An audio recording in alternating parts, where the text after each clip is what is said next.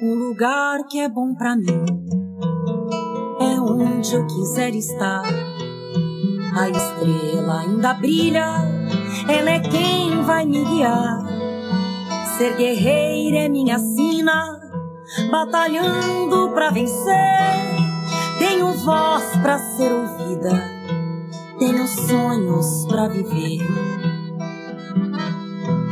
Não vão mais conseguir me anular, me calar. Ninguém vai me impedir de cantar e lutar. Seja em casa, no campo, na rua ou na praça. Chega de mordaça, agora eu vou falar. Porque eu sou mulher pra fazer acontecer. Eu sou uma delas, são elas por elas, ocupando os espaços de poder.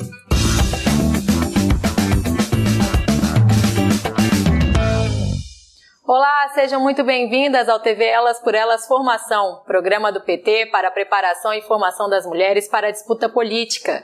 Eu sou a Mariana Jacob e esse é meu sinal em Libras. Sábado é dia de revermos os melhores momentos da nossa semana e a gente começa com um trechinho da aula Mulheres Jovens na Política, com a deputada federal Natália Bonavides. Em seguida, confira o que a vice-presidente da Fundação Perseu Abramo e diretora da Escola Nacional de Formação do PT, Vivian Farias, e a vereadora do PT de Belém, Bia Caminha, falaram sobre o tema.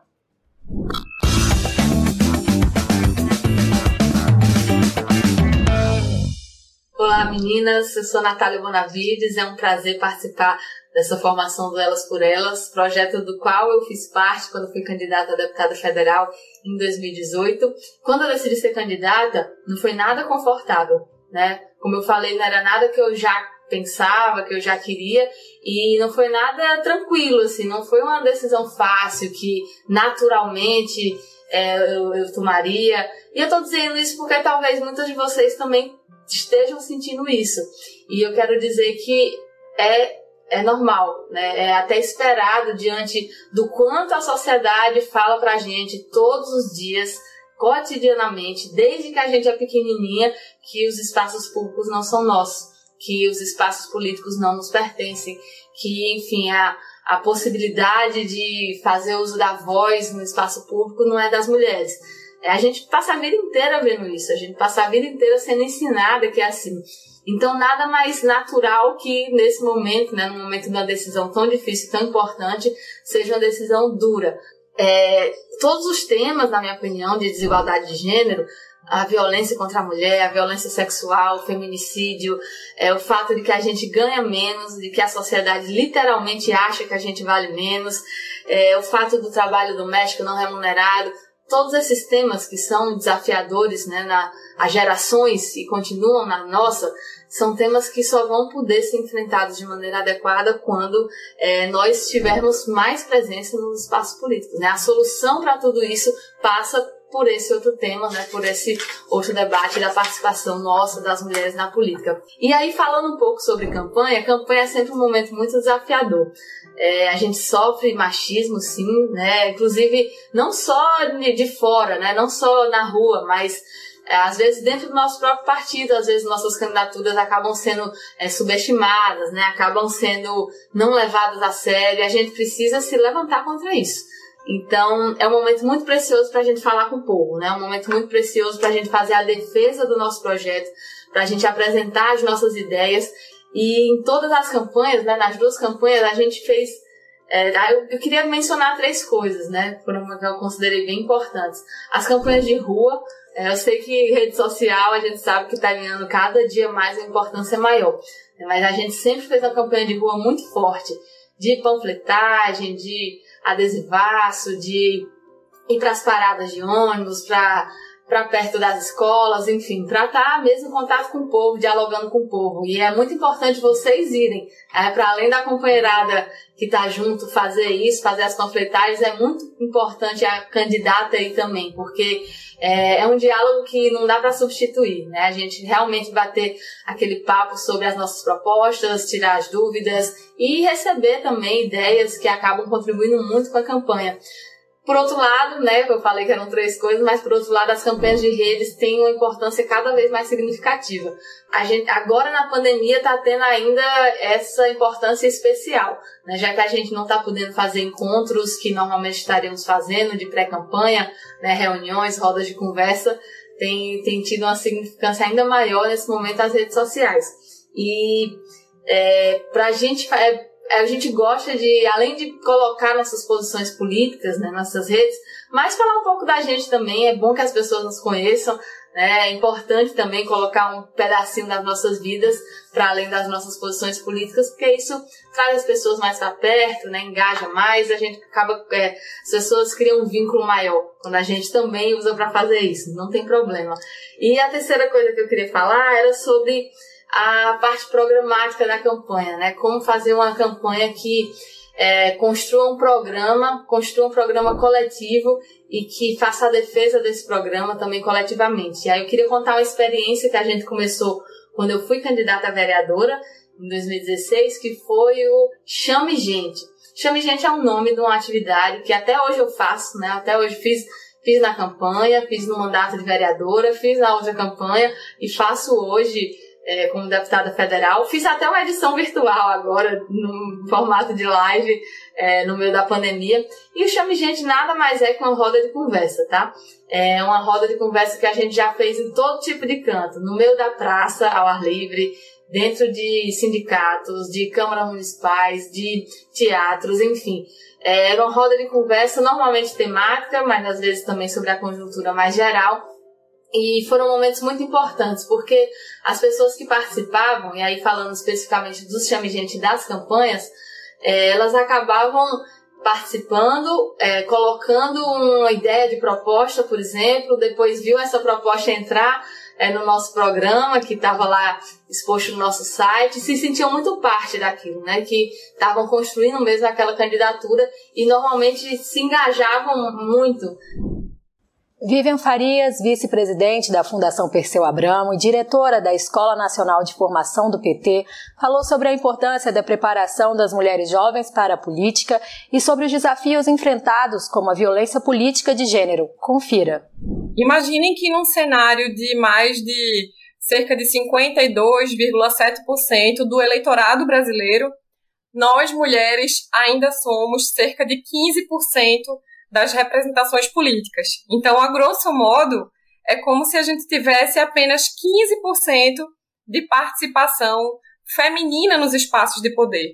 É óbvio que a gente tem tido grandes avanços, a própria bancada feminina tem construído espaços coletivos suprapartidários, a nossa Secretaria Nacional de Mulheres do PT, inclusive, tem feito um trabalho muito relevante nessa unidade programática dos partidos em torno de pautas específicas para as mulheres.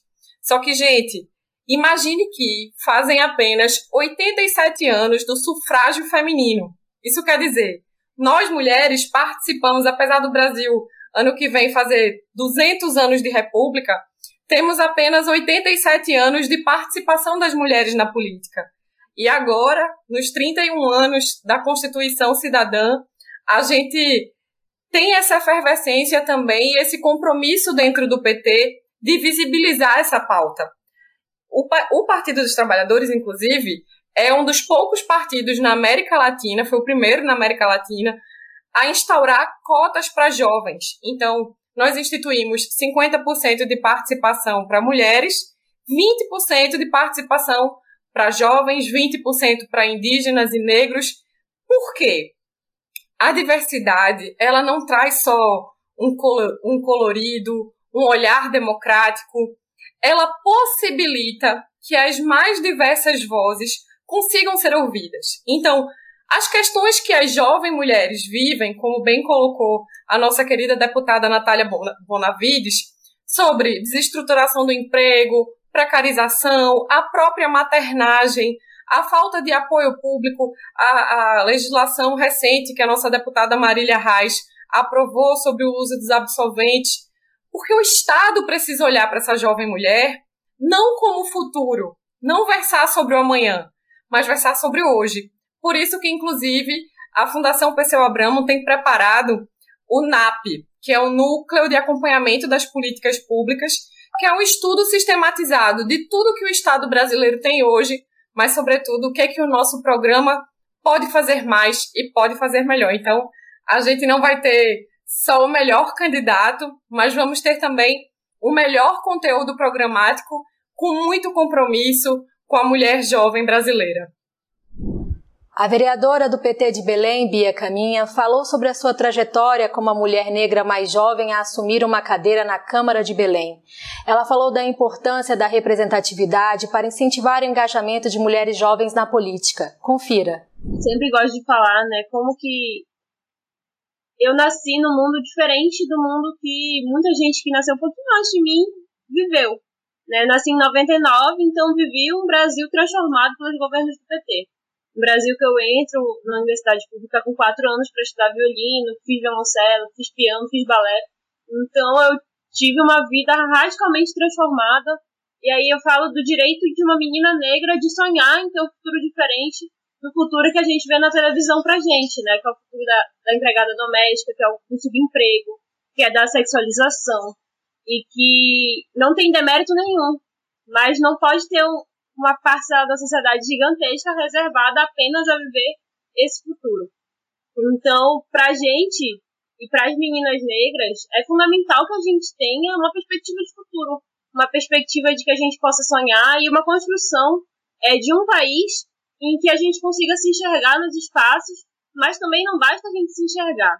Não basta a gente combater o racismo na escola, não basta a gente empoderar as meninas negras dizendo que elas podem ser o que elas quiserem, se a gente não construir condições é, materiais de que a gente possa realmente ser o que a gente quiser. Né? Se a gente não der oportunidade para essas meninas, se a gente não tiver políticas públicas de combate à pobreza, como foi o Bolsa Família, como foi o Bolsa Escola, que pra gente é, sabe que a maioria das crianças que continuaram na escola estudando foram as crianças negras, foram as meninas negras. E quem conseguiu é, majoritariamente sair dessa realidade foram as meninas negras. Porque quem, quem é que vive né, numa condição de pobreza e que vai sair da escola para ajudar a trabalhar? Né? Quem é que a mãe vai levar para o trabalho junto? É a menina negra. Então a gente precisa construir um país que essas meninas negras tenham oportunidade, de, primeiro, de comer, que é um grave problema hoje no Brasil, a fome. Segundo, de estudar. E terceiro, de ter perspectiva de futuro. No governo Bolsonaro, a gente não consegue visualizar isso. E a geração que vem depois de mim é uma geração que vem num buraco assim que a gente não sabe explicar. Né, que não tem perspectiva nem de sonhar com, com esse outro futuro que a minha geração foi capaz de sonhar. Então é fundamental que a gente crie políticas públicas de combate à desigualdade social, de combate ao racismo, de combate ao machismo, é, enxergando essa, esse fator estrutural. É fundamental que a gente ocupe a política também é, para ser um exemplo prático para essas meninas, mas que nós que ocupamos a política ocupamos com esse olhar e com essa função de construir uma realidade material diferente é, para que a gente consiga realmente é, ter perspectiva. No programa de quarta-feira, dia 6, exibimos trechos das aulas Um Breve Histórico dos Feminismos com a cientista social Tatal Godinho e da aula O Patriarcado, o Capitalismo e a Ameaça aos Nossos Corpos com a integrante do Coletivo Nacional de Mulheres do PT, Vilma dos Reis. Logo depois, as cientistas políticas Flávia Biroli e Laila Pedrosa Carvalho, a psicóloga Nalu Faria e a professora Jaqueline Gomes de Jesus falaram sobre a luta feminista na atual conjuntura. Confira.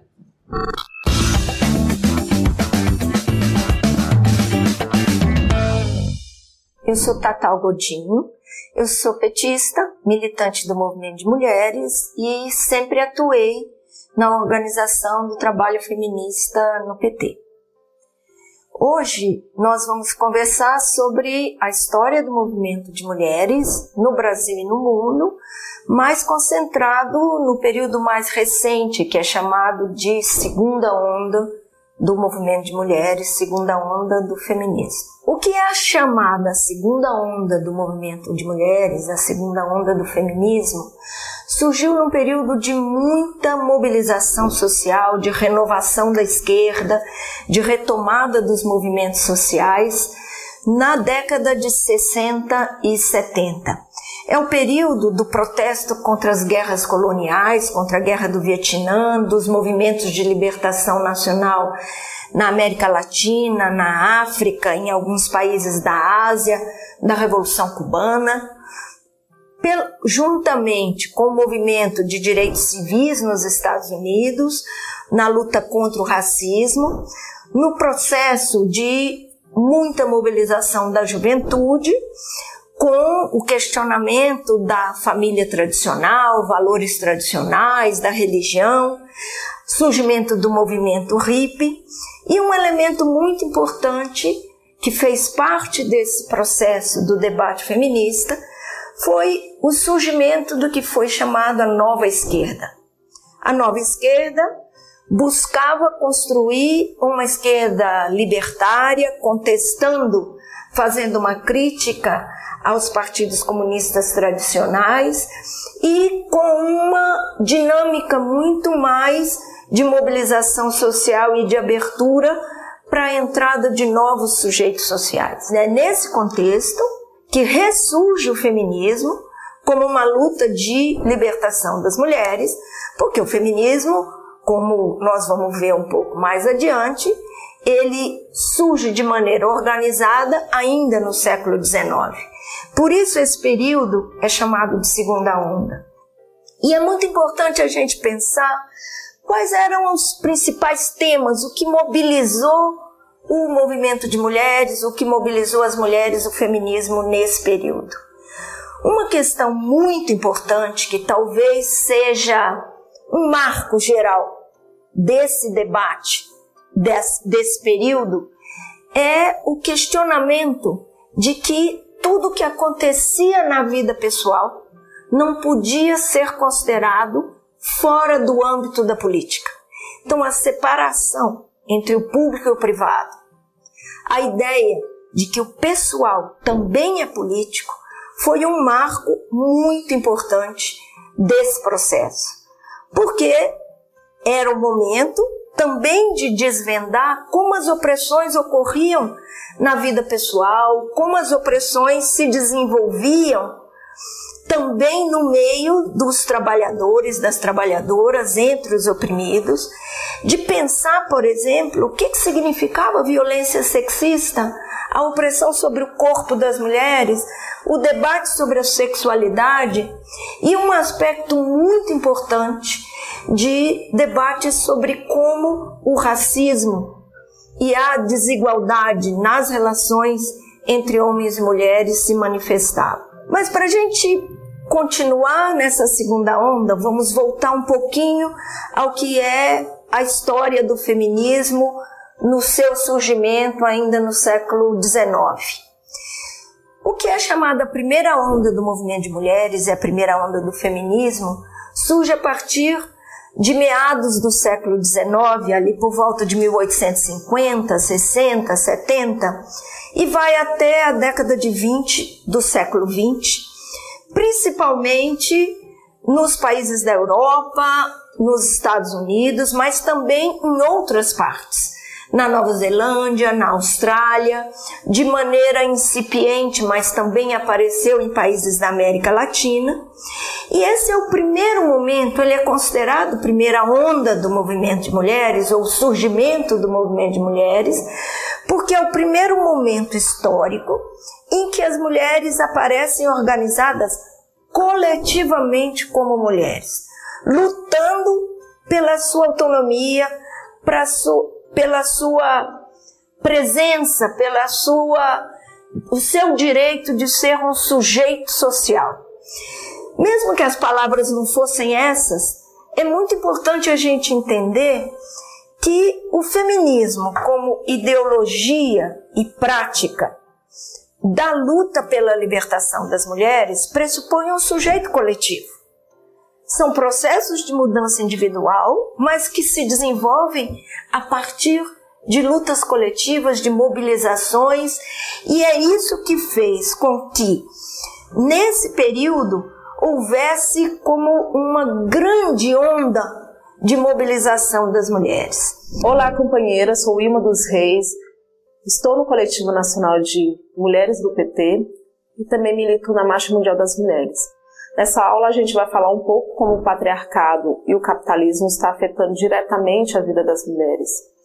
Ah, o patriarcado e o racismo, eles são anteriores ao capitalismo. O que é o capitalismo? O capitalismo é um sistema econômico no qual visa lucro, né? ou seja, concentração de riqueza na mão de poucos por meio da exploração da classe trabalhadora. E a partir do momento que ele absorve o patriarcado e o racismo, é, aumenta ainda mais, é, especificamente para as mulheres, esse nível de exploração. O que explica as várias jornadas de trabalho impostas às mulheres. As mulheres, além de estarem no espaço público exercendo trabalho formal ou mesmo informal, elas também têm que exercer no espaço privado o trabalho doméstico de cuidados. Os de cuidados não é só daquelas pessoas que habitam dentro dos seus lares. É, no caso, é da mãe, do pai, dos filhos, é, das pessoas idosas, enfim, de uma forma geral, trazendo para si várias jornadas e um acúmulo maior de horas trabalhadas. Mesmo que essas horas trabalhadas não sejam reconhecidas, elas são invisibilizadas, né?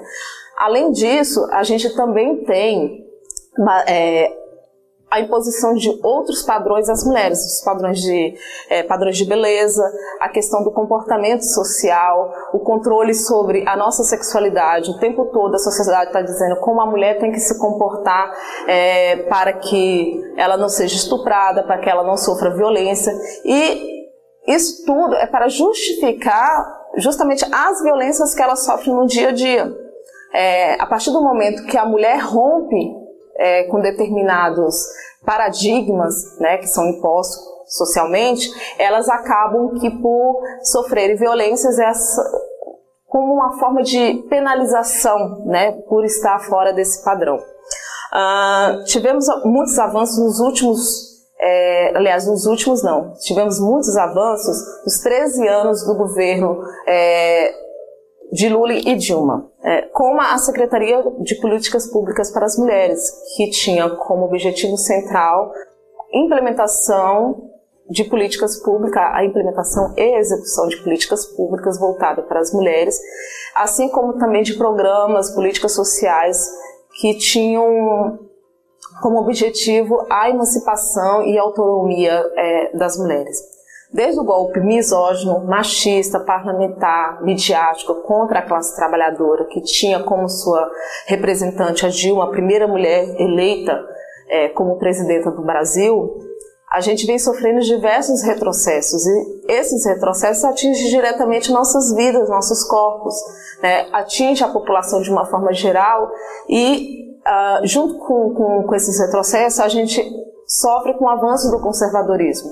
O conservadorismo que diz que lugar de mulher é, não é no espaço público, mas sim no espaço privado, né? Um conservadorismo que visa a precarização do trabalho. Né? A precarização não só no espaço público, mas também no espaço privado, trazendo para a mulher mais sobrecarga, acentuando mais ainda a, a, as várias jornadas de trabalho. Algumas das medidas que demonstram claramente é, toda a agenda do governo em relação e todas as ameaças, inclusive que já estão afetando, não que irão afetar, mas que já estão afetando diretamente a vida das mulheres, a emenda constitucional 95, que é a PEC da morte, é a PEC, a PEC dos gastos, do corte dos gastos, que trouxe consigo o desmonte do Estado, né, a falta de investimentos, é, na educação, na saúde, em políticas públicas, em políticas sociais. Quando você fala de não ter mais é, políticas públicas, não se fala mais em enfrentamento às violências, não se fala mais em enfrentamento à pobreza, não se fala mais em enfrentamento às diversas formas de opressões existentes na nossa sociedade. É, pelo contrário, reforça nessas opressões, reforça a vulnerabilidade das mulheres, da população indígena, da população negra, as populações de uma forma geral que já estão historicamente em situação de vulnerabilidade. Além da emenda constitucional 95, que é a PEC da morte, nós tivemos a contra-reforma trabalhista. Por que contra-reforma? Porque ela é contra a classe trabalhadora, ela é contra tudo aquilo que a gente já tinha adquirido, inclusive direitos conquistados há mais de, de, de 90 anos. Né? E assim como direitos recém-conquistados, que foi a, ao direito da equiparação das, das trabalhadoras domésticas às demais categorias dentro da classe trabalhadora. E a, com, com, essa fragilização da, da, dos direitos trabalhistas, a flexibilização, o negociado prevalece sobre o legislado, o trabalho intermitente, a informalidade vai crescendo e isso vai afetando de forma gradativa a, e forma avassaladora as mulheres, principalmente, principalmente e mais ainda as mulheres negras. O Brasil é um país patriarcal, capitalista e acena cada vez mais para um conservadorismo institucional. Entendendo que em momentos de crise, sejam elas políticas, econômicas e até mesmo sanitárias, as mulheres são as mais afetadas, convidamos as cientistas políticas Flávia Biroli, Laila Pedreira Carvalho, a psicóloga Nalu Faria e a professora Jaqueline Gomes de Jesus para falar da luta feminista na atual conjuntura. A professora doutora do Instituto de Ciência Política da UNB, Flávia Biroli, falou dos riscos para a agenda da igualdade de gênero e para os fundamentos da democracia frente ao avanço do neoconservadorismo no país. Acompanhe. Os movimentos feministas, eles produziram muitos efeitos. Né? Então, houve mudanças na perspectiva que se tem no modo como se compreendem as relações, né, as relações entre homens e mulheres, mas as relações de opressão de maneira mais complexa né, e interseccional. É, houve também transformações no próprio modo de se compreender os direitos humanos. O Sistema Internacional de Direitos Humanos, paulatinamente, na segunda metade do século XX, ele incorpora a questão do direito das mulheres a uma vida sem violência, mas também a participação de maneira equânime em todos os espaços né, da política, na esfera pública. E isso tem, é claro, né, uma série de consequências, muito, inclusive práticas. Né. Uma delas é que as mulheres passam a ter uma outra referência, inclusive do ponto de vista legal, institucional, né, para buscar de fato que esses direitos se efetivem para todas, né? E a outra é que passa a ser possível buscar direitos antes, é, é, é mais é, é, difíceis, inclusive, de se construir como um problema na própria esfera pública, né? Então, a criminalização da violência contra as mulheres, da violência doméstica, ela teve que ser construída como um tema público, como um problema político.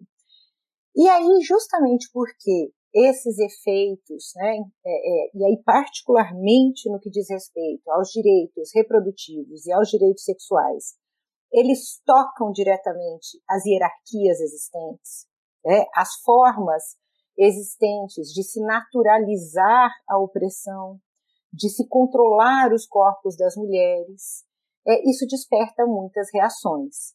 Então, as reações que a gente hoje vê contra a agenda da igualdade de gênero e os seus fundamentos são reações que se iniciaram nessa forma que elas têm hoje, ainda lá nos anos 1990, quando, na quarta Conferência Mundial das Mulheres, que aconteceu em Pequim, em 95, houve uma participação enorme dos movimentos, inclusive brasileiros, né, e uma reconstrução de, de fato dos marcos dessa luta e do que se esperava dos estados nacionais em termos de garantias para as mulheres.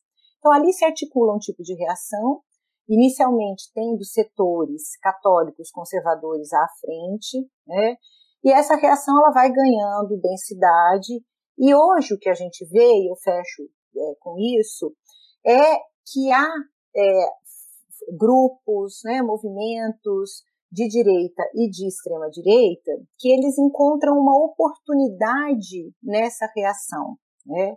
Então eles operam construindo o que tem sido chamado de pânicos morais, o que eu chamo no meu trabalho de uma moralização das inseguranças das pessoas, né?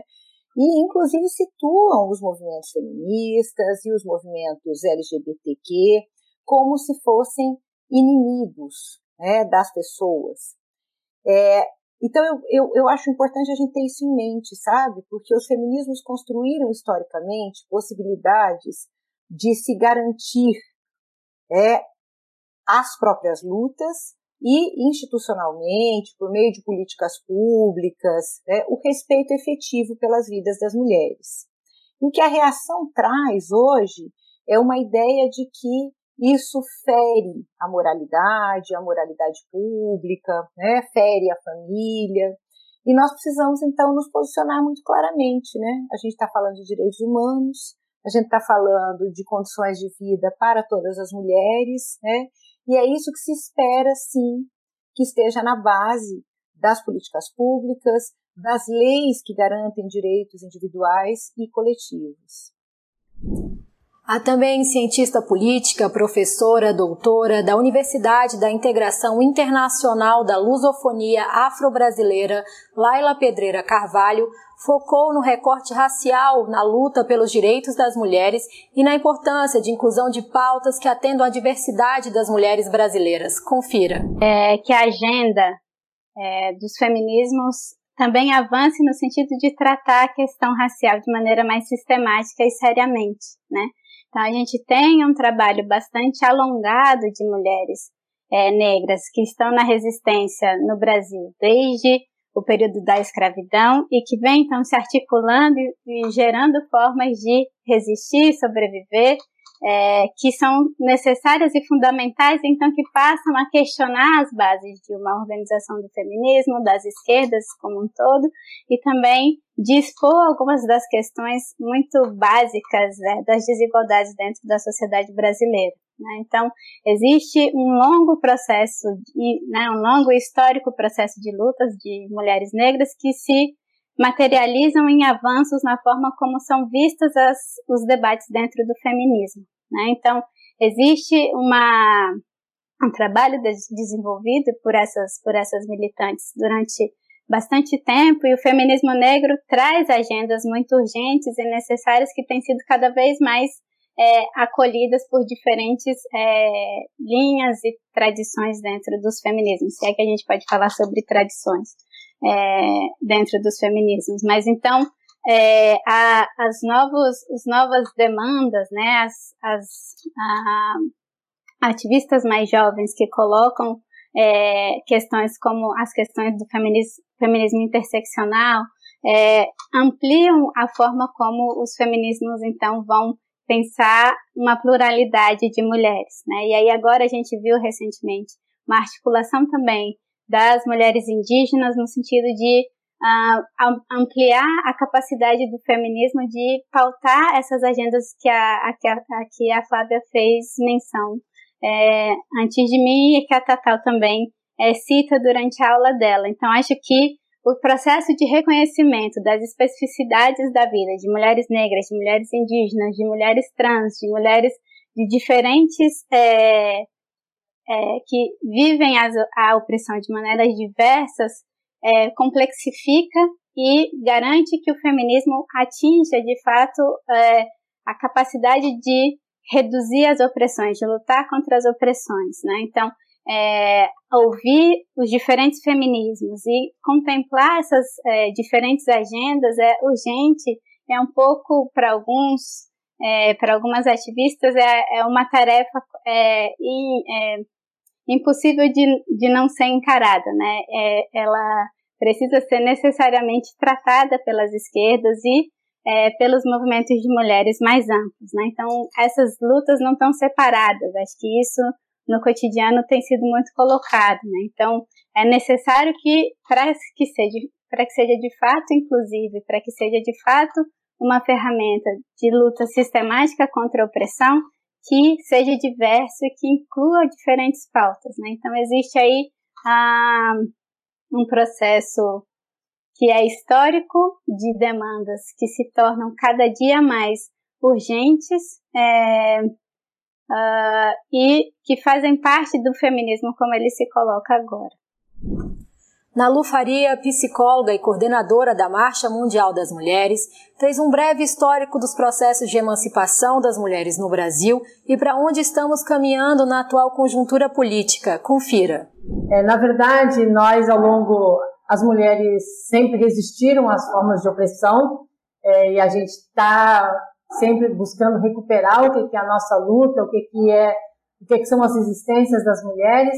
É, e, no, e claro que no, a partir do final do século XIX, início do século XX, isso toma uma outra forma na, nessa, nessa figura da constituição de direitos, né?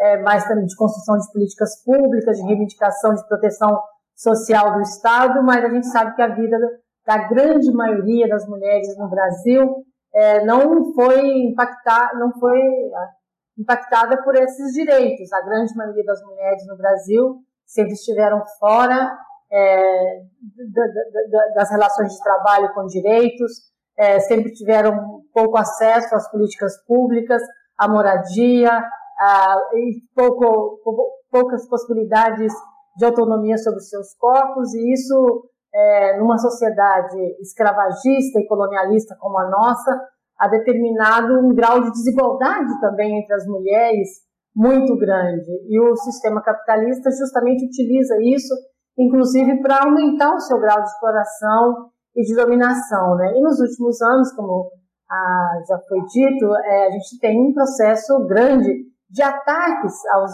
aos direitos em geral é, da classe trabalhadora, das mulheres, mas também tem uma dimensão mais profunda que é de uma reorganização do capitalismo e de como ele vai se utilizando e atualizando as dinâmicas patriarcais, racistas e colonialistas nos nossos territórios, mas com uma questão que ela é permanente, né? desde a sua coletiva, que é justamente o controle sobre os nossos territórios, o controle sobre os nossos corpos e o controle sobre o nosso trabalho. E no caso das mulheres, a gente não pode separar isso da relação com a divisão sexual do trabalho que tanto é, separa o trabalho de homem e de mulher, valorizando mais o trabalho dos homens, mas com toda essa dimensão do trabalho doméstico e de cuidados é atribuído como algo natural às mulheres, né? E de como isso está vinculado também à sexualidade, à dimensão da maternidade, à construção da subjetividade, e como o capitalismo vai sempre inventando outros mecanismos para aumentar esse grau de controle. Então, nós podemos dizer que nós não conhecemos uma sociedade é, de autonomia plena das mulheres e nós não vamos conhecer enquanto a gente não desmantelar esse modelo como um todo. E mesmo os direitos que a gente conquista, eles estão sempre em risco e sempre em ataque, em ataques, como nós temos vivido nesses últimos anos. A professora, doutora e presidenta da Associação Brasileira de Estudos da Homocultura, Jaqueline Gomes de Jesus, reforçou a importância da união e da organização das mulheres em sua diversidade. Acompanhe. Alguns séculos neste país, antes dele ser chamado de Brasil, quando era Pindorama, acho que é importante lembrar essa mudança. Os nossos povos ancestrais, sejam os indígenas, sejam os africanos que nos compõem, todos enfrentaram esse estado de coisas, essa lógica imperial, colonialista, patriarcal, e temos resistido, mesmo que nas margens. E quando eu ouço a Vilma e a minha colega também psicóloga, é um encontro de psicólogas, eu fico fascinada, mostra que a gente tem um compromisso social muito importante na nossa área. É, nós temos somos as vozes daquelas que gritavam e que faziam a diferença já há alguns séculos. Nós somos as vozes das chicas manicongos, das travestis condenadas pela Inquisição aqui já no Brasil, 1591. Nós somos as vozes né, de Felipe de Souza, lésbica condenada, de Tibira, índio que foi uh, colocado na boca de um canhão em São Luís do Maranhão. Nós somos essas mulheres que ao longo desse tempo tem, tem transformado. Somos a qual Tune, que demarcou o terreno do Quilombo, mas não necessariamente somos lembrados, que demarcou o Quilombo dos Palmares. Veja, a, a, e aí a gente está falando aqui num debate com colegas que estão pensando as mulheres na política. Em geral, se esquecem da gente né, nesse debate. E a Ana Lu foi muito feliz em lembrar disso. Que quando se pensa o trabalho das mulheres, se pensa o trabalho dos grupos que não são o homem branco, é supostamente hétero, né, é, cisgênero e por aí vai, se esquece que nós somos a base dessa sociedade, né? em especial as mulheres negras que sempre trabalharam, sempre foram exploradas por esse capitalismo, como se estabeleceu aqui. E é importante lembrar, apesar do racismo, como a Vilma explicou, ele não, é, ele ser anterior ao capitalismo como a gente entende, esse racismo que nós vivemos hoje tem fortes raízes na concepção como o capitalismo se ocupou aqui das Américas, na lógica de exploração dos territórios dos nossos povos indígenas, dos povos ameríndios, né, de Abya Yala, como se chamava toda a América, Abya Yala, da, da exploração dos corpos dos povos africanos, dos rótulos que foram aplicados para os nossos ancestrais, que não se colocavam enquanto pessoas negras, né, nem como indígenas, esse é um rótulo que foram os brancos europeus que criaram é, de forma pejorativa, e que nós, nós pegamos esses rótulos nossos ancestrais ressignificaram, transformaram. É, e nós aqui no Brasil, em particular, temos trabalhado com orgulho para firmar pé desse lugar. E óbvio que as mulheres sempre estiveram à frente, porque somos a maioria da população somos aquelas que, é, não é à toa que vivemos uma cultura do estupro, que foram exatamente usados, os corpos em particular, né, das nossas ancestrais, as mães negras, as mães indígenas, para o interesse do, do senhor de escravos, do dono da capitania hereditária, cujos ancestrais estão aí hoje, donos dos meios de comunicação, donos inclusive de muitos partidos políticos. Então é sobre isso. Nós precisamos estar nesses lugares, na verdade já estávamos, muitas vezes, em geral, de forma subalterna ou apagada, mas ocupando lideranças para transformar a própria forma de pensar a sociedade brasileira.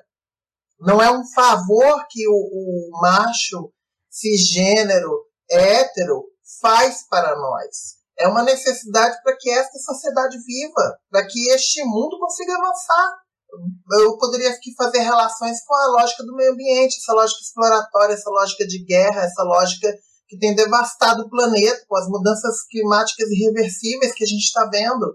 É, então, é, a derrocada desse ideário de masculinidade, que por si só é tóxico, esse ideário de masculinidade, acho que será é, necessário para a sobrevivência da, da humanidade, porque o planeta vai continuar, mas, né, como como fala o nosso querido Ailton Krenak, né, e como sempre falaram as nossas ancestrais, as mulheres africanas, como a gente fala no mulherismo africano, no, feminismo negro e no transfeminismo, é, se nós não estivermos juntas aí nessa política, dificilmente vai se mudar essa lógica da guerra e da exploração que marcou o lugar do homem na sociedade mundial e também aqui no Brasil. Né? Não é à toa que, como Vilma bem colocou, tivemos esse lugar do golpe no Brasil, do golpe contra a nossa presidenta Dilma, né? É, que segue essa nossa resistência e luta por mais mulheres, por mais pessoas LGBTs, em especial mulheres trans, travestis, lésbicas, bissexuais, camponesas, trabalhadoras em todos os lugares na política. E isso exige também, para concluir aqui, lembrar que essa diversidade por exemplo, a diversidade sexual de gênero, tem que considerar também lugares em que historicamente mulheres negras têm sido colocadas na subalternidade do trabalho, né, mulheres, é, especialmente travestis, mulheres trans, que têm sido colocadas também no espaço do trabalho sexual, da exploração, sempre estiveram nesse lugar desde o começo da colônia no Brasil. Então é subverter também esse lugar e dizer que nós é, precisamos furar as barreiras, não é uma questão apenas das pessoas entenderem que nós temos que estar ali, mas que criem condições para que também a gente esteja para poder mudar esse planeta. Para o dia 7 de outubro, quinta-feira, a aula escolhida foi As Mulheres Querem Se Aposentar. O risco do desmonte golpista da Previdência com a economista Marilane Teixeira. Em seguida, a economista Graziele Davi e a deputada federal Maria do Rosário falaram sobre o tema. Acompanhe.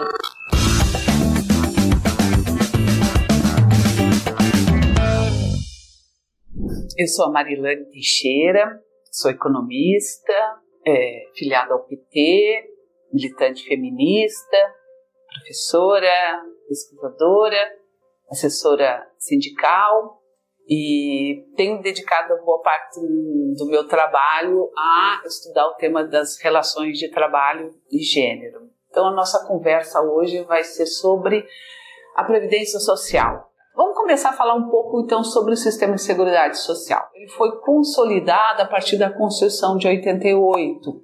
Então ele está montado a partir de um tripé que é a assistência, a previdência e a saúde. E na Constituição de 88, você integrou o sistema de seguridade social umas, vários sujeitos sociais que estavam fora desse sistema. Dá um exemplo muito simples que é o caso do trabalhador e da trabalhadora rural que foram integrados ao sistema de seguridade social e que não tinham esse direito antes da Constituição de 88. Bom, para assegurar o sistema de seguridade social que ele possa ter, ser ampliado e ter acesso ao conjunto da sociedade, conjunto da classe trabalhadora, é, se é, fez também ajustes na Constituição de 88 que diz respeito à forma de sustentação do sistema, o que a gente chama das receitas.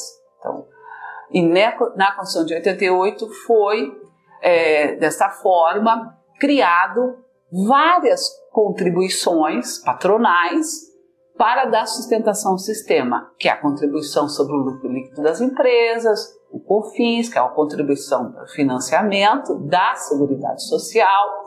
Além disso, tem as contribuições que são oriundas é, dos próprios trabalhadores e trabalhadoras, tanto aqueles que estão no regime geral da Previdência Social, como no regime próprio da Previdência Social, que no caso são os servidores públicos, né? e a contribuição patronal para o regime geral da Previdência Social, que corresponde em torno de 20% sobre a folha de pagamento. No caso do regime geral, a contribuição é, do trabalhador da trabalhadora corresponde 8 a 11% é, sobre seu é, salário. Além disso, o, o, o sistema de seguridade social também complementa a receita a partir de outras fontes, como jogos lotéricos, etc. Bom, isso, é, esse, esse, esse, conjunto de contribuições, a gente chama, são arrecadações próprias para assegurar o sistema de seguridade social, ela é mais do que suficiente para é, sustentar o sistema de seguridade social no Brasil. O que ocorre é que desde os anos uh, 90, ainda no governo Fernando Henrique Cardoso, uma parte desse recurso ele foi desviado, uh, que a gente chama de desvinculação das receitas da União, DRU, 20% da, da, da, da arrecadação para gastos dentro da máquina pública para outras finalidades. E recentemente, uh, em 2016, no governo Temer, é, se retirou mais 10% desse recurso. Ou seja, desde os anos 90, que 20% é, das contribuições para a Seguridade Social já estão sendo desviadas para outras finalidades, ampliando em 2016 para 30%. Bom, primeira questão que eu acho que é importante a gente destacar aqui, que o sistema de seguridade social, então, ele no Brasil é um dos mais é, modernos no mundo. Ele, inclusive, é objeto de estudo em vários países, inclusive entre os próprios países desenvolvidos, pela sua amplitude, pela sua abrangência é, e o sistema de seguridade social no Brasil, em especial a Previdência Social, ela contribui para poder, de alguma forma, é, corrigir as distorções oriundas no mercado de trabalho.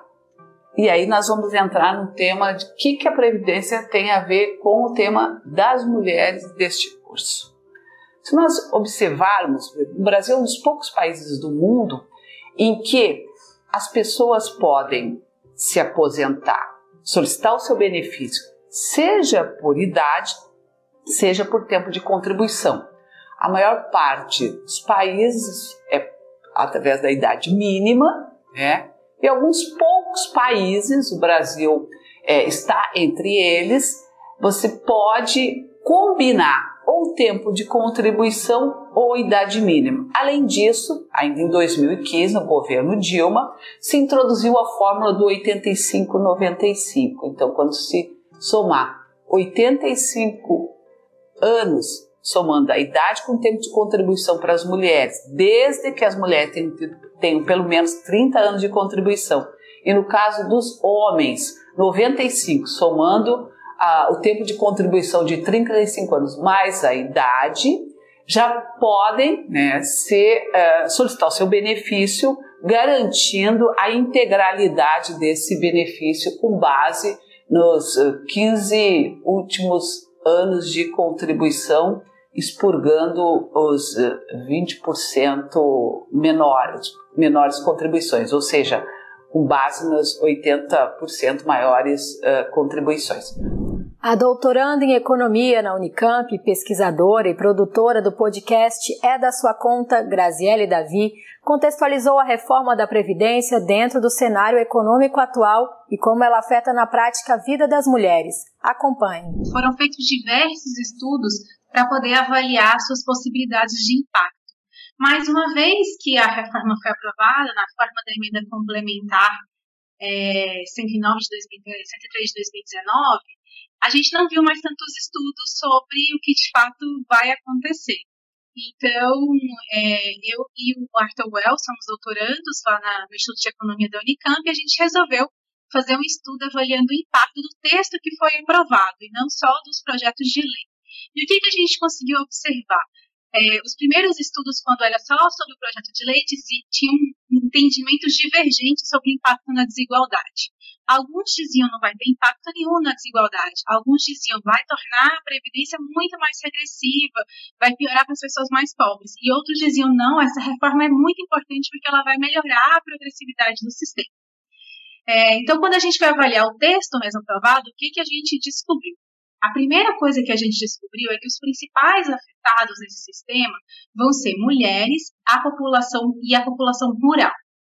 Além disso, é, quando a gente olha para os indicadores de desigualdade, não aparece um efeito muito grande de desigualdade de renda. Então, desigualdade de renda, a gente não vê um impacto inicialmente muito grande. Já no de, de gênero, a gente vê um impacto maior sobre as mulheres e também a população rural e urbana. Mas por que será que não apareceu algo na desigualdade de renda se a gente está falando que vai ocorrer perda? Porque é uma questão de índice, de indicador. O que mede a desigualdade normalmente é o índice de Gini. E o que, que ele observa? Ele observa a diferença entre é, quem está ganhando e quem está perdendo nas extremidades, então os mais pobres e os mais ricos.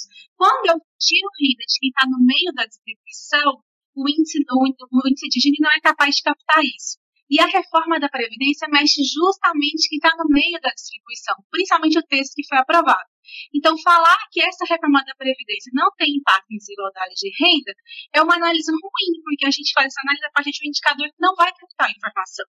Então, o que, que a gente observou? Que a partir de agora, quando for fazer análise de impacto na desigualdade de renda de reforma de Previdência, não é suficiente olhar para o índice de gênero, é necessário olhar para outros indicadores, como o índice de polarização de renda. Isso acontece porque nossa sociedade é muito desigual. Então, quem tem uma aposentadoria hoje já está no 40% da renda média, digamos assim.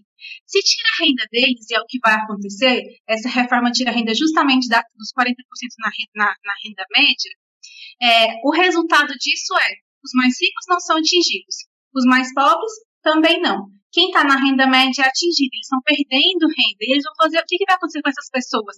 Eles vão para o grupo da pobreza, para os 50% mais pobres. Então, essa reforma da Previdência amplia significativamente a pobreza e a miséria. Esse é um impacto muito importante de se observar. E dentre essas pessoas que vão ser impactadas, principalmente mulheres e pessoas que trabalham é, rurais. Então, esses são os principais impactos que nós temos.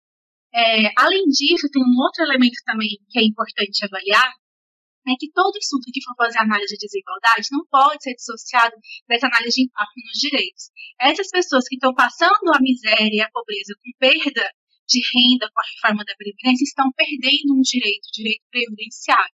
Então, é aumento de pobreza, é aumento de miséria e é perda de um direito fundamental, que é o direito à, previdência, que o Brasil ainda nem garante na totalidade. O correto, de acordo com a Organização Internacional do Trabalho, é que houvesse um piso mínimo que fosse para todas as pessoas. É como se o BPC tivesse que ser para todo mundo. E só a partir daí ser de acordo com a contribuição. Então a gente já estava atrasado nisso e a reforma é, dificulta ainda mais que o Brasil garanta o conteúdo mínimo do direito à previdência.